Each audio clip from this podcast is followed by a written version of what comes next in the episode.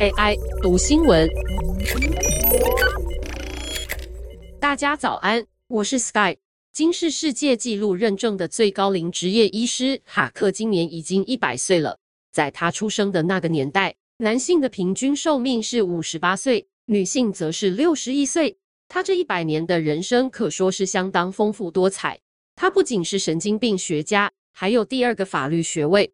他曾上过二战战场。而且超级热爱户外运动，在七十多岁时爬阿尔卑斯山伤到膝盖，被直升机空运下山；八十岁滑雪伤到颈椎，但都幸存了下来。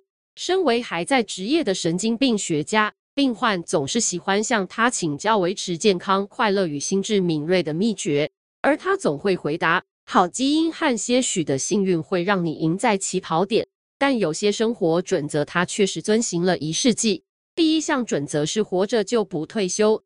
他已经执业七十五年了，甚至被金氏世界纪录认证为全球最高龄职业医师。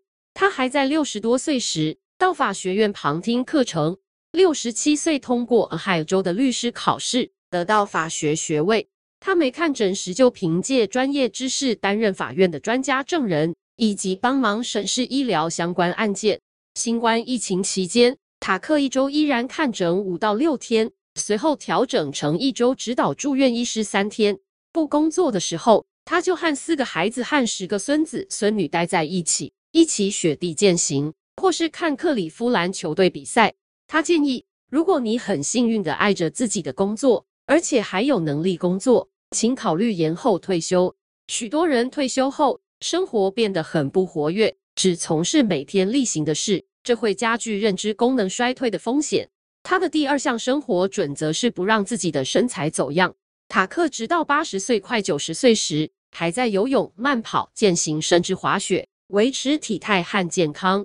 他说：“虽然现在无法滑雪了，也不能像从前那样好动，但大部分日子他还是至少会在跑步机上走大概五公里。”研究已经指出，只要简单的在户外走十五分钟。就可以将早死几率降低百分之二十五。他的第三个长寿秘诀是从来没有抽过烟。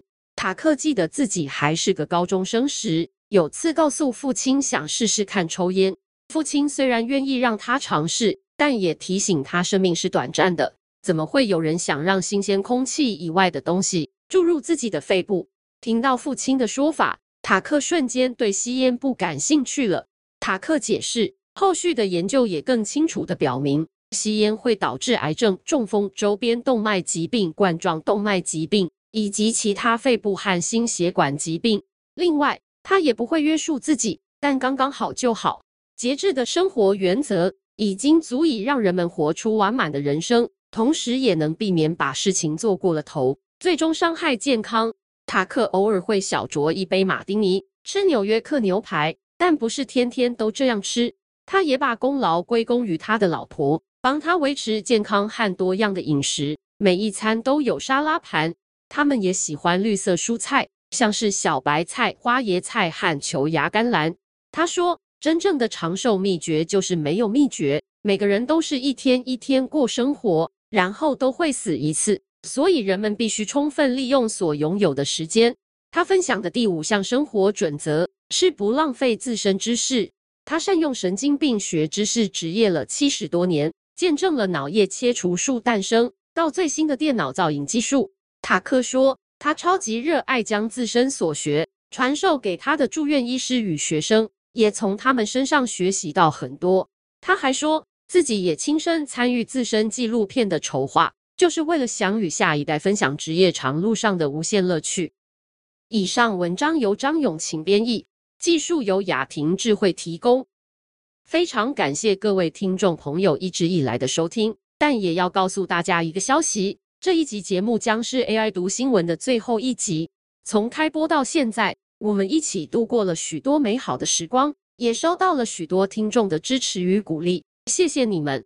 虽然我在 AI 读新闻中毕业了，但我会继续在天下杂志的数位平台上为大家服务。欢迎你订阅天下全阅读。除了可以继续听到我为你朗读更多的新闻，还可以无限制阅读《天下》杂志的所有文章和数位多媒体互动专辑等内容。我相信这将会是一个更丰富、更有收获的体验，也是陪伴你持续成长的好帮手。订阅连结请见节目资讯栏。再次谢谢大家，我是 Sky，我们天下全阅读再见。